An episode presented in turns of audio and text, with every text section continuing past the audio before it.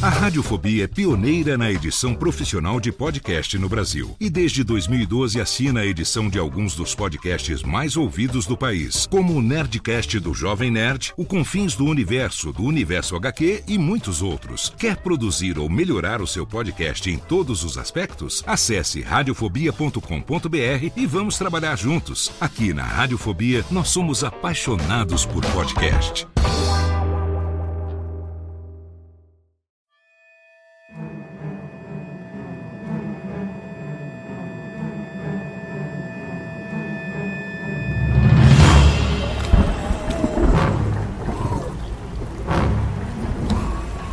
O som de algo pegajoso se movendo parece agora vir de todos os lados. E Michael tem a impressão de estar cercado. E sem a possibilidade de voltar para o carro, já que isso implica enfrentar criaturas próximas ao veículo. E num ato de desespero, Michael sai correndo em disparada floresta dentro. Conforme avança pelos espaços entre as folhagens, suas roupas e sua pele são rasgadas pelos espinhos. Droga! Se aqueles demônios ficar no carro, como é que eu vou sair daqui? Ai,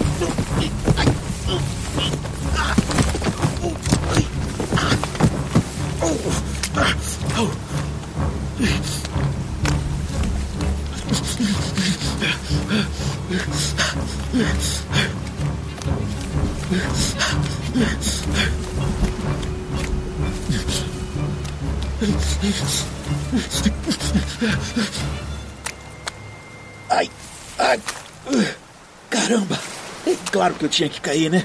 Por que não? Ai, pelo menos eu não quebrei nada. E aquele som horrível sumiu. O que, que eu faço agora? Eu não tenho a mínima ideia de como é que eu vou voltar para a estrada. Que diabos são aquelas coisas? Como é que um bicho pode feder tanto daquele jeito? Ah, Tenho que sair daqui agora. Ah, Se eu ficar parado, aqueles monstros podem me pegar. Não vou ficar esperando para ter o mesmo destino das pessoas que sumiram aqui. O negócio é ficar atento para qualquer indício daquele cheiro ou aquele som dos infernos. Também tenho que evitar os vales sinistros que aquele maluco do bar falou. Que talvez não seja tão maluco assim.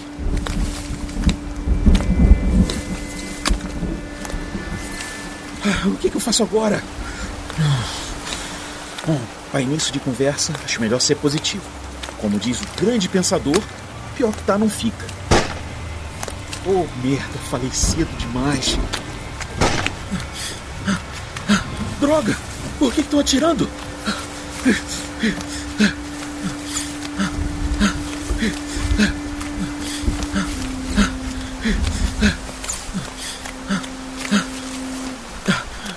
Seja lá quem for, acho que consegui despistar. Podosfera Originals e Radiofobia Podcast Network apresentam O Mistério da Fazenda Vita. Episódio 2 Promessa de Morte.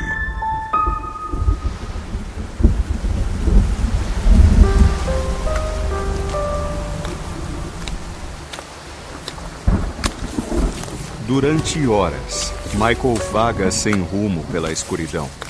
Ele sabe que andar sem saber onde está indo é uma péssima ideia, mas não quer correr o risco de ser encontrado pelo atirador, muito menos por uma das coisas que o homem mencionou no bar. Sua caminhada é interrompida quando ele se depara com um grande galpão de madeira que, como uma promessa de morte, se descortina à sua frente. Esse lugar deve ter alguma coisa a ver com o pessoal que estava atirando. Melhor me aproximar com cuidado. Ele anda vagarosamente até a construção que se parece com um armazém. O revestimento de tábuas é antigo, parcialmente encoberto pela vegetação, dando a impressão de estar completamente abandonado. Um cheiro nauseante envolve o lugar, e por mais de uma vez ele teve de conter a ânsia de vômito. Não tô escutando som de nada. Será que eu consigo ver alguma coisa aqui entre as tábuas? Bom, eu não acredito que eu vou encontrar aí dentro alguma coisa que possa me ajudar, né? Mas vai que. Seus pensamentos são interrompidos, pois à medida que seus olhos vão se adaptando à escuridão de dentro do recinto, aos poucos vão revelando uma visão digna dos piores pesadelos humanos. Dezenas de figuras que, apesar de ostentarem corpos humanos, se encontram em variados graus de degeneração. Alguns apresentam uma pele de aspecto gelatinoso, completamente tomada por pústulas. Outros possuem marcas de queimadura em carne viva, ocupando grandes áreas do corpo. Ai meu Deus, será que esses são os monstros que assustam e atacam as pessoas na floresta? Mas parecem que estão mortos. Por precaução, Michael pega uma tora de madeira e cuidadosamente retira a tábua que serve de tranca para a porta dupla, abrindo-a parcialmente. Sem adentrar o recinto, ele o vasculha com os olhos. Não há mais nada ali além dos corpos mutilados.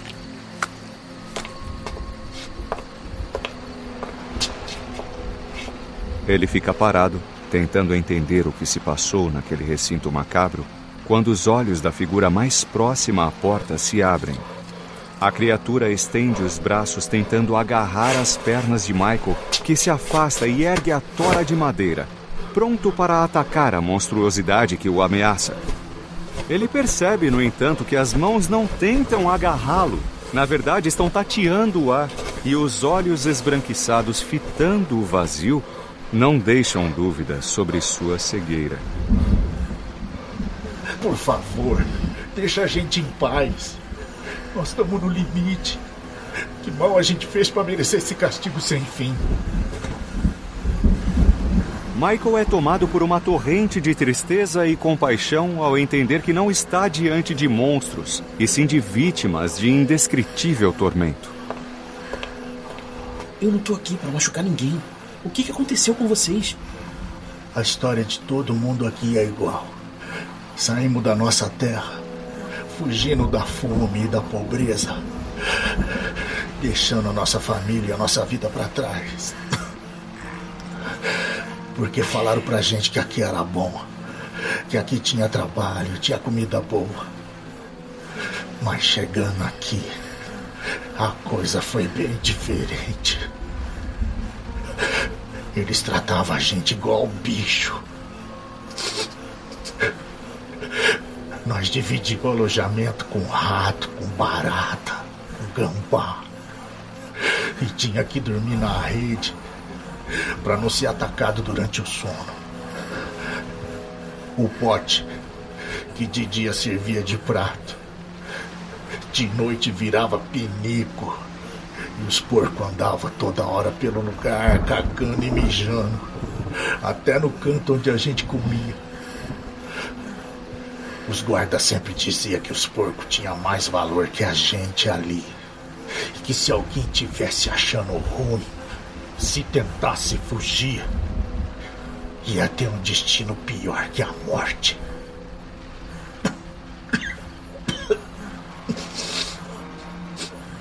Nós que tá aqui, infelizmente descobriu que eles falavam a verdade. O homem narra a história com uma voz abafada, carregada de dor. Seu corpo treme violentamente, tamanha emoção. E um mar de lágrimas cai de seus olhos sem vida. A devastadora narrativa afunda Michael em um oceano de tristeza e compaixão. Um som preocupante vindo da floresta interrompe a narrativa e desperta a mente de Michael, quebrando o estado de estupor em que se encontrava. Passos apressados pisando a folhagem anunciam a aproximação de seu perseguidor. Imediatamente sua mente começa a analisar as opções. Os corpos da maioria dos prisioneiros estão completamente debilitados e Michael acredita que não suportarão uma tentativa de fuga pela floresta ou mesmo uma luta contra os perseguidores. Se deixá-los ali, infelizmente, eles teriam de continuar naquela situação degradante por mais algum tempo.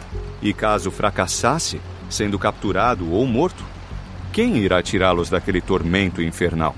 Por outro lado, sozinho ele teria uma chance maior de conseguir escapar e voltar com a polícia.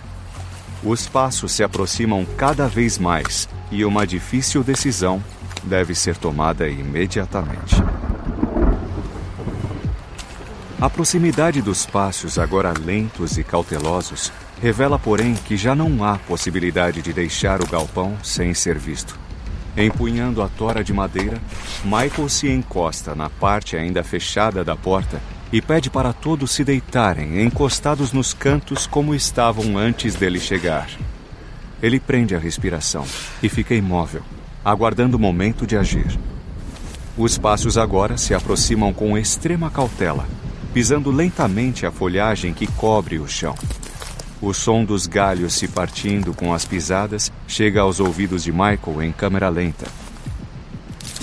Cada segundo dura uma eternidade, fazendo o próprio tempo parecer tão degenerado quanto aquele lugar. A porta se abre vagarosamente e Michael dá uma última olhada para os infelizes trabalhadores, agora inertes novamente como cadáveres em um necrotério. Assim que vê a ponta do cano da arma, ele sente um jato de raiva queimando no estômago. Com um único movimento fluido, Michael desce o tronco sobre o braço que segura a pistola usando toda a sua força, quebrando-lhe a una. Com um grito de dor, o homem deixa cair o revólver que Michael se apressa em pegar. Cala sua boca e vai pro fundo do galpão! Pessoal, vamos embora desse inferno para sempre!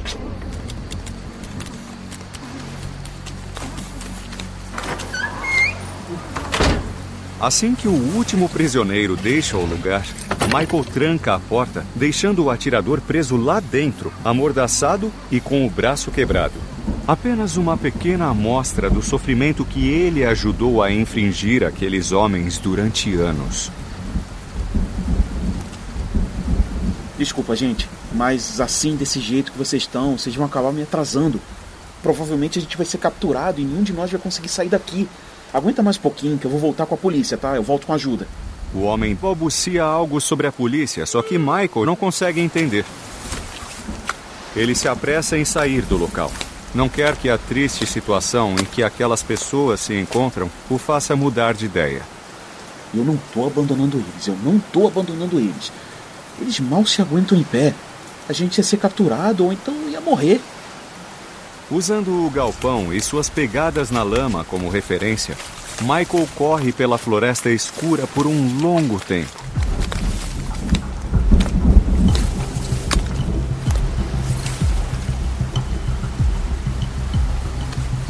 Michael caminha por horas, sempre desviando o trajeto ao avistar um dos vales de profundezas abissais que o homem do bar mencionou. De repente, a luz de sua lanterna revela algo totalmente inesperado naquele local. Uma construção. Incrédulo, ele se detém, duvidando do que os seus olhos veem. Acho que endoidei de vez. Quem é que ia construir alguma coisa, esse negócio aqui no meio do nada? Isso não parece ser alguma coisa relacionada à fazenda. Não tem nenhuma trilha que leve até lá. As árvores em volta não foram cortadas. Isso está muito escondido. Até as paredes foram pintadas de verde, provavelmente para camuflar o lugar. Tá muito bizarro isso. Instintivamente, Michael desliga a luz da lanterna assim que percebe que a claridade pode denunciar a sua presença a possíveis habitantes de intenções nefastas. Tomara que ninguém tenha visto a luz da lanterna. Ao que parece, eu encontrei a casa da bruxa de Blair. Isso seria uma boa explicação para aquelas coisas demoníacas que eu vi na estrada. Mais provável é que isso seja o esconderijo de algum grupo de traficantes. É, faria sentido. Mas em todo caso, não seria bom ser visto antes de ter certeza de que tipo de gente eu posso encontrar por aí. Eu vou entrar devagar e ver se eu consigo descobrir alguma coisa. Não me surpreenderia a casa ser feita de doces. Após caminhar vagarosamente por entre as árvores em direção à inesperada habitação mórbida que parece completamente desprovida de vida, Michael escala o muro com todo o cuidado e observa o espaço interno. Aparentemente não há humanos ou animais fazendo vigia. Ele se lança cautelosamente para dentro do recinto e, ao ligar e apontar sua lanterna para o canto extremo à sua esquerda, sente uma breve pontada de esperança ao avistar uma garagem onde estão alguns veículos estacionados. Ah, moleque! Eu acho que essa é a primeira notícia boa desde que a Melissa não recusou pela vigésima vez meu convite para sair. Se bem que é melhor não comemorar por enquanto, não. Hoje eu tô com tanta sorte que é capaz de nenhum deles ter gasolina. Ele corre até a suposta garagem e inspeciona os veículos. Nenhuma das motos está com a chave. E eu que não vou correr o risco de disparar o alarme do carro tentando abrir.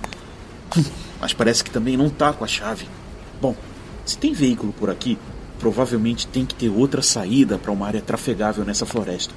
Vou aproveitar que a porta está aberta, vou entrar e procurar as chaves.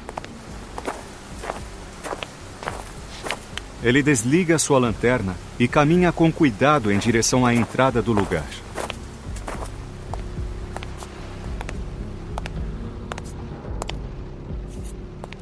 Ao passar pela porta, Michael se depara com um amplo corredor cercado por divisórias e grandes janelas de vidro que separam determinadas áreas do restante do ambiente, formando diversas salas. Olhando para dentro das salas através das janelas de vidro, ele vê que a maioria possui bancadas de trabalho, armários com medicamentos, microscópios, tubos de ensaio, seringas e outras ferramentas médicas. Por essa eu não esperava. Não tenho dúvidas de que isso é um hospital, mas qual o propósito dele aqui nesse fim de mundo? Com cuidado, ele vasculha as salas procurando pelas chaves dos veículos, sem sucesso. Em uma delas, pega um bisturi e coloca no bolso de trás da calça. vou pegar esse brinquedinho aqui e guardar só por precaução. No caso de alguma emergência, esse bisturi pode ser útil. e nada ainda das chaves em nenhuma dessas salas. Peraí, faltou olhar na biblioteca. Ah, mas eu duvido que esteja por lá.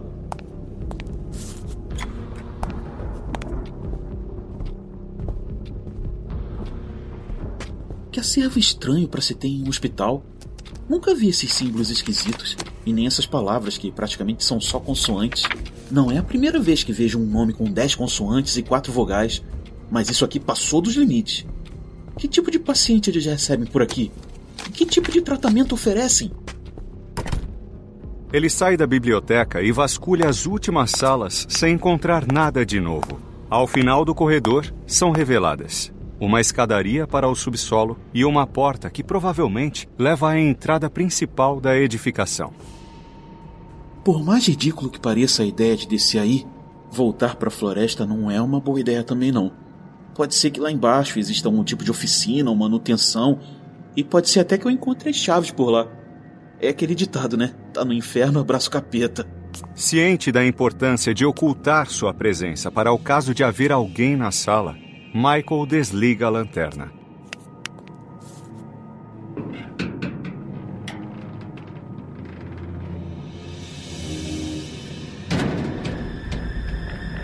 Ao abrir a porta que dá acesso ao subsolo, os sentidos de Michael são agredidos imediatamente com uma força descomunal. O primeiro golpe é certeiro e fulmina seu olfato, que é atacado por um mau cheiro tão nauseante que o faz vomitar compulsivamente. A sensação é de que está cercado por centenas de corpos em decomposição. Ao mesmo tempo, seu ouvido é bombardeado pelos mesmos sons horripilantes que o perseguiam pela floresta.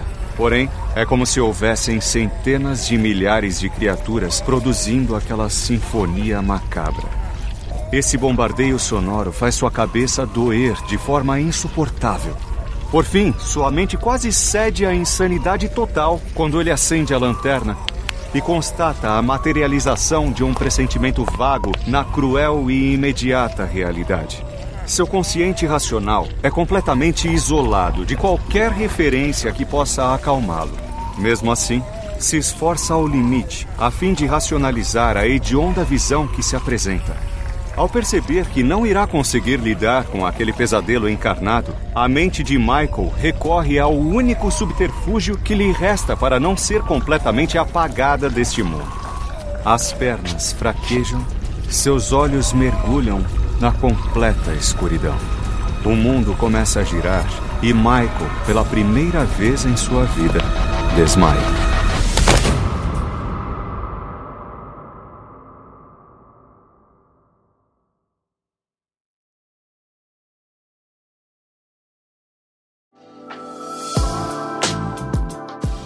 Este podcast foi publicado pela Radiofobia Podcast Network. Acesse radiofobia.com.br barra podcast para conhecer e ouvir todos os nossos programas. Ou assine no seu agregador de podcast preferido. Esperamos você no próximo episódio.